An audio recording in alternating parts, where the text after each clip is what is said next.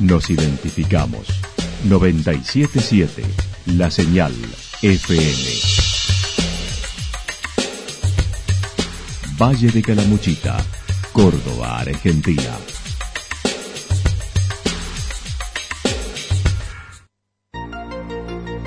El más completo resumen de las noticias de la región, encontralos todos los días a las 12 y 30, a las 16 y a las 22 horas. Panorama de noticias. Por la 977, la señal FM nos identifica también con las noticias.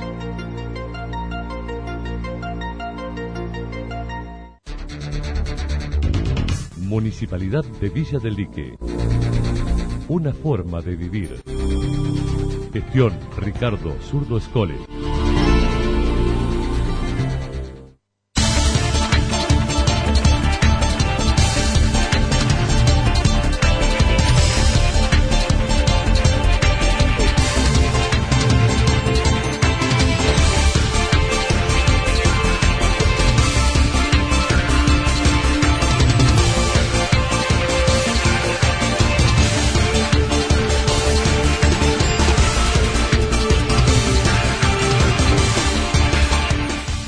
A esta hora hacemos un repaso por la información regional a través de los títulos. Récord de público en el Festival del Balneario en La Cruz.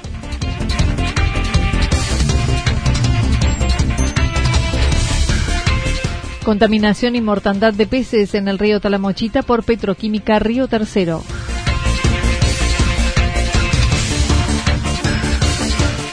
Villarrumipal 15 puntos arriba esta temporada.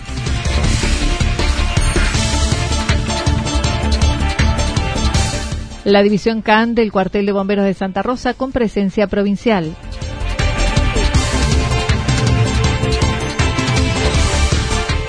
Caminata de reconocimiento de flora por las calles del Durazno y Yacanto.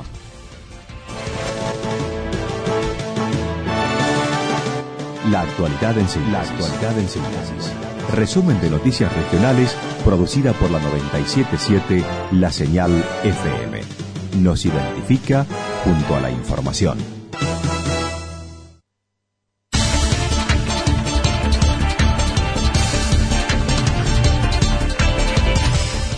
Récord de público en el Festival del Balneario en La Cruz. Durante el fin de semana se vivió en la localidad de La Cruz la cuadragésima novena edición del Festival del Balneario, con una presencia de público que supera varias veces las 1.900 personas que viven allí.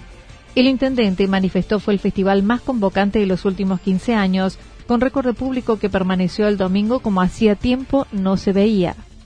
Sí, dos jornadas muy convocantes, fines de semana que venían siendo muy convocantes. Este, realmente los domingos en el balneario comparativamente con domingos anteriores, con el mismo domingo del año pasado, hemos tenido una, una concurrencia de público mucho mayor.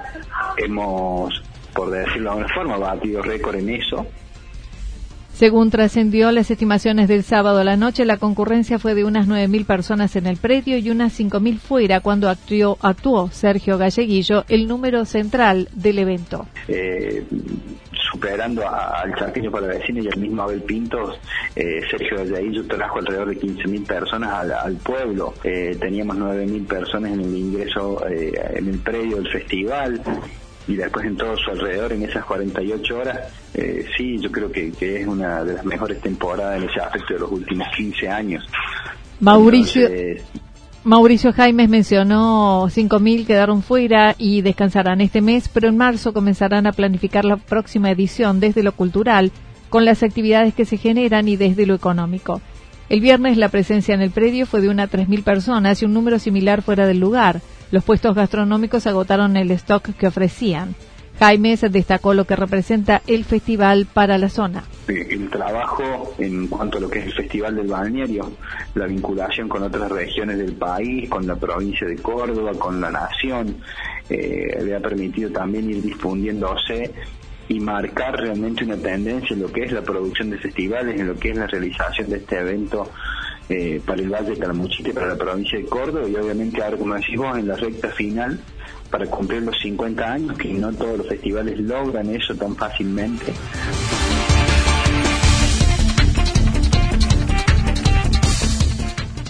Contaminación y mortandad de peces en el río Talamochita por Petroquímica Río Tercero. Durante el fin de semana trascendió la gran mortandad de peces que se dio en el río Talamochita a la altura de Petroquímica Río Tercero.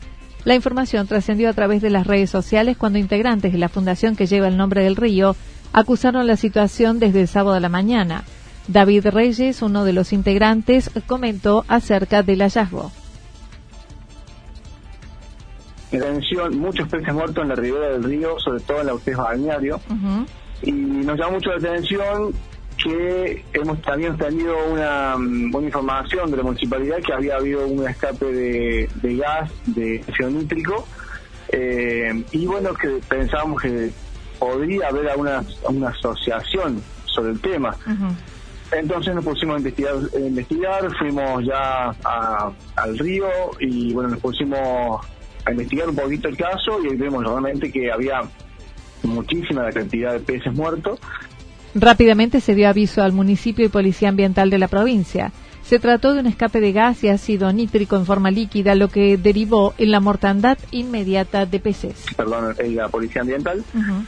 Y bueno, ellos se pusieron enseguida a nuestra disposición, vinieron al río, constataron, eh, se acercaron la fábrica, a la fábrica petroquímica.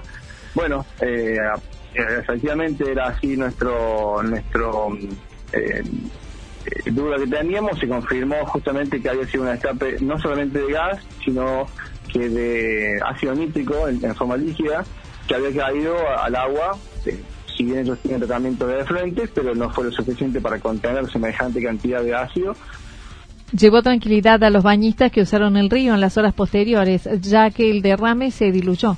Manifestó se continúa analizando, tomando muestras e investigando los peces junto a dos biólogos. Reyes mencionó no se puede cuantificar el daño, pero solo analizando unos 30 metros de las márgenes se logró contabilizar unas 525 especies de las más variadas, ocho de fondo y con alto impacto. Sí. Quiero dejar tranquilidad por ahí a la gente que se ha bañado, porque también teníamos consultas anoche eh, de una mamá que tenía dos, dos que se estuvieron bañando en la zona de Yascasubi bueno, le dejé tranquilidad porque realmente hasta esa altura, yo creo que a esa altura ya se diluyó todo y además, como te digo, por las horas eh, no ha afectado mucho a la población. Analizando unos 30 metros de una de las márgenes, se logró contabilizar unas 525 especies de las más variadas, 8 de fondo y con un alto impacto. Petroquímica Río Tercero ha sido clausurada y multada con una suma millonaria, pero nada se menciona en cuanto a la reparación del daño. Del impacto eh, con tomando 30 metros aproximadamente 30 metros eh, de una ribera cercana a la salida de, eh, de los afluentes de petroquímica. En ese tramo de 20-30 metros recolectamos, individualizamos 525 individuos. O sea que imagínate que juntos por la arrastre se han, se han ido,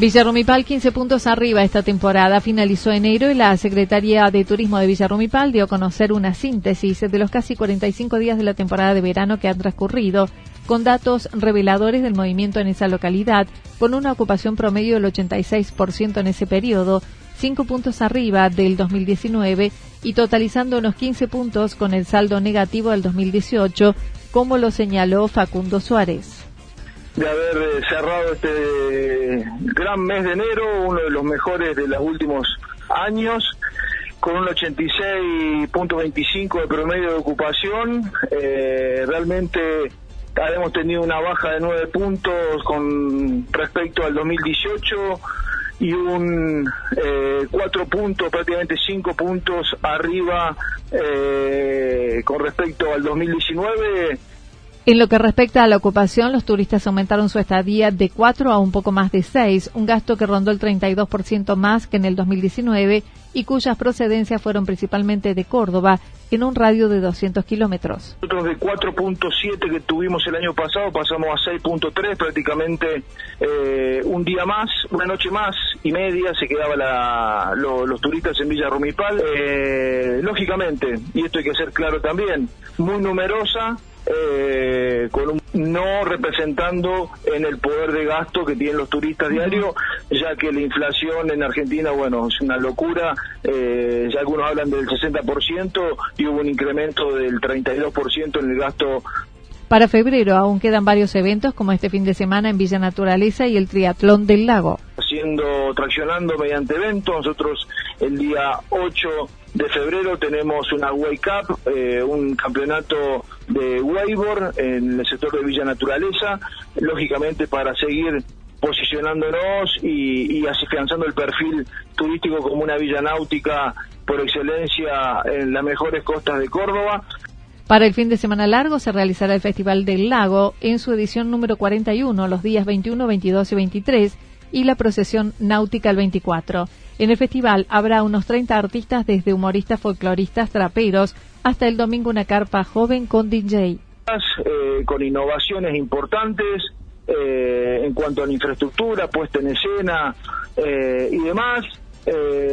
tenemos una variedad de humoristas, folcloristas, eh, traperos, esta música que está en auge hoy por hoy para los más chicos, eh, música pop. Eh, y el día domingo una carpa joven, que es la innovación más importante que va a tener el Festival del Lago, con los DJs más reconocidos de Córdoba de Argentina.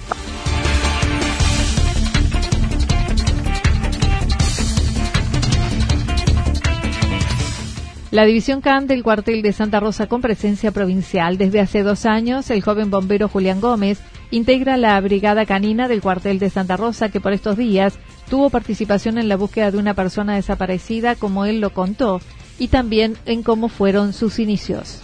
Bueno, la cosa es que siempre me gustó eso y bueno, eh, hace dos años y medio eh, me ofrecieron tener el cachorro, eh, es mi perro actual, eh, para entrenarlo para búsqueda y yo dije sí, totalmente, es algo que me, gustaba, ni lo dudé. Y que bueno, eh, ahí iniciamos a, entrenar.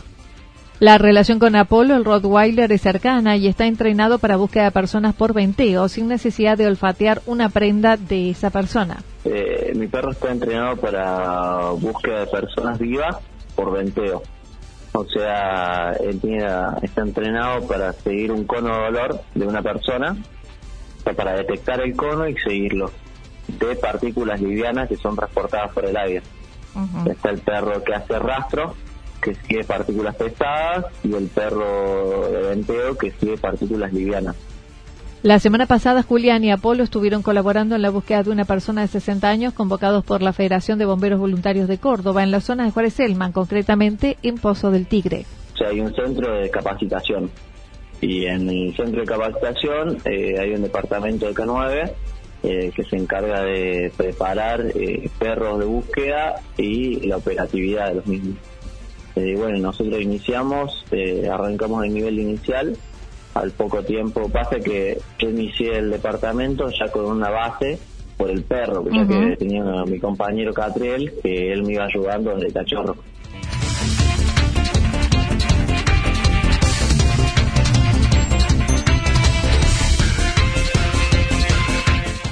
Caminata de reconocimiento de flora por las calles del Durazno y Yacanto. Todos los martes se realiza en el paraje El Durazno una caminata de reconocimiento y yoga. Vanina Finzi es una de las responsables de esta actividad que busca acompañar a los que se sumen en la interpretación, observación y disfrute de la naturaleza. Sí, hoy eh, se realiza en el Durazno esta actividad que yo vengo realizando ya hace más o menos tres años, que en este momento se fusiona con yoga, porque bueno, le buscamos una vueltita para hacer algo distinto este año y junto con Guillermo Alesio estamos haciendo la actividad este año. Eh, se trata de una caminata de interpretación de paisaje, una caminata muy corta, en realidad para toda la familia, súper accesible. La misma parte desde la galería y es el mismo punto de llegada al final, descubriendo una variedad en cantidad de plantas medicinales como marcela, viravira, carqueja y los más variados helechos, también la, la peperina, una de las más buscadas. Bueno, caminando por el, por el Durazno salimos desde la galería en dirección a los cajones y después damos unas vueltas por las calles del Durazno hasta volver de nuevo a la galería y vamos encontrando hierbas como la marcela y el vira vira, por ejemplo, que ahora están muy de moda ambos. Eh, encontramos carqueja, carquejilla, encontramos muchas salvias, hay, una variedad de salvias hermosas por acá Y después encontramos helechos, que los helechos cuando nos detenemos a mirarlos son fantásticos. En cuanto a los requisitos, no se necesita inscripción previa, se parte de la galería en el Durazno y se debe acudir a las 18 horas con ropa cómoda y calzados, una botellita de agua y anotador si quieren hacerlo. También incluye una clase de yoga para principiantes. Los domingos se realiza por las calles de Yacanto, desde la Hostería Champaquí y con la misma modalidad. Todos los martes salimos del Durazno y todos los domingos desde Yacanto, desde la Hostería Champaquí, a las 10 de la mañana los domingos. En Yacanto pasemos por las calles del pueblo y, bueno, y hacemos una, un avistaje distinto del paisaje, subimos a una especie de mirador,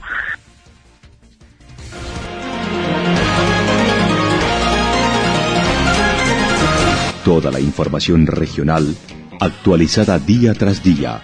Usted puede repasarla durante toda la jornada en www.fm977.com.ar. La señal FM nos identifica también en Internet.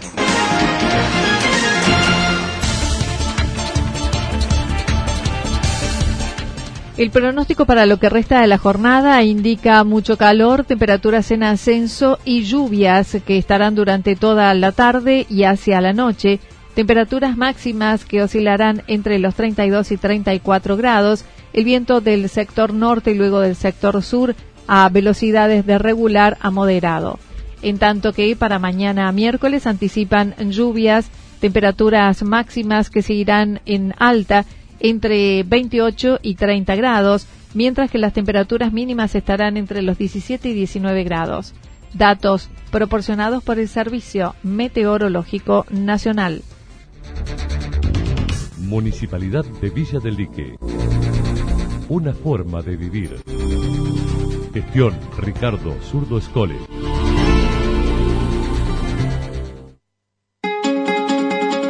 Lo que sucedió en cada punto del valle. Resumimos la jornada a través del informativo regional en la 977. 977 La Señal FM.